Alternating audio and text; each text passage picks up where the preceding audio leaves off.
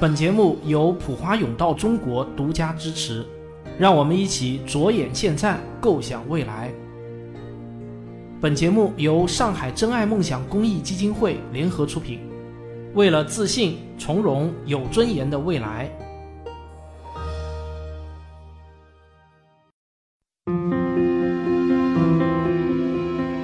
可能大家听过我的未来科技体验馆的第一季和第二季节目，这是一个畅想未来的系列节目，由浦发银行冠名赞助。在第一季中呢，我主要是用技术飞轮这个中心概念来预测未来二十年科技会给我们的生活带来的变化。到了第二季啊，我畅想了更遥远的未来，我用了另外一个很有意思的概念，叫技术起点，来描述二十年之后的世界有可能会被科技改变成怎样。技术飞轮和技术起点是我们谈论未来的两个基本支撑点。把握了技术飞轮，就会让我们对未来的预测建立在逻辑和实证之上。换句话说呢，就是可以用科学思维来预测科技走向，而不是纯粹的开脑洞。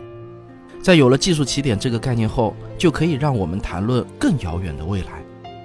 就是说啊，虽然我们不能准确的预测某项科技出现的准确时间。但我们却可以准确预测，当某项技术瓶颈被突破后，就会是必然到来的未来。正是因为我的这些畅想未来的节目有着非常准确的预见性，所以呢，有很多听众啊觉得我的节目看似科幻，其实并不那么幻，现实意义非常大。未来科技体验馆的两季节目播出后呢，收获了非常多的好评，不但有很多的科幻作家或者科幻爱好者喜欢我的这个节目。也有各行各业的人觉得这些预测未来的节目啊，给他们带去了一些非常实用的帮助，帮助他们调整了自己的创业方向或者职业方向。前不久啊，著名的上海真爱梦想公益基金会的老师找到了我，希望我能把这个系列给继续做下去。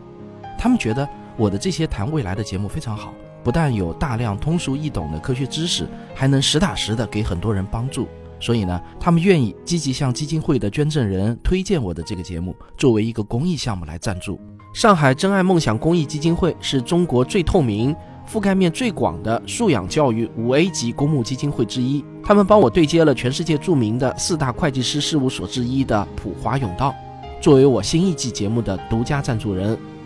大家知道我是靠科普创作为生的，因此呢，我非常感谢上海真爱梦想公益基金会和普华永道中国。因为有了你们的赞助，可以让我的创作没有了后顾之忧，让我能尽自己最大的努力创作出好内容。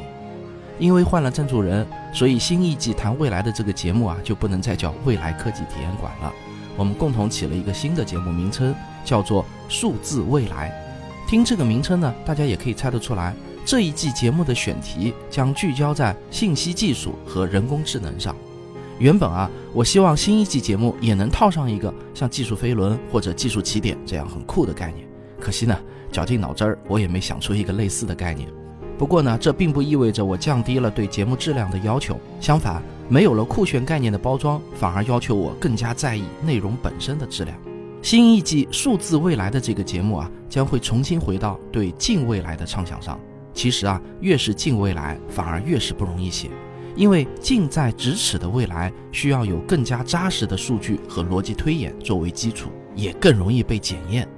我努力想做到的是呢，为大家在数字未来中挖掘那些革新我们传统认知的新知新见。这些新知新见正在或者即将影响我们每一个人的生活。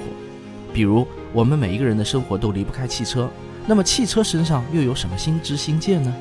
在传统的观念中，各种带有芯片的计算设备不过是一台汽车的外设而已。但是在智能汽车设计师看来，智能汽车首先是一台大计算机，然后啊，再是把电池、引擎、轮子和沙发挂上去。智能汽车将会成为一个带有汽车属性的第三代计算平台。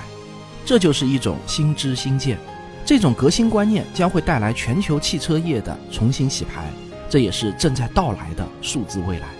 那同样的情况也发生在养老、医疗、交通、物流、购物、社会保障体系等等与人们生活息息相关的领域。信息技术和人工智能将重塑这些领域的生态和游戏规则。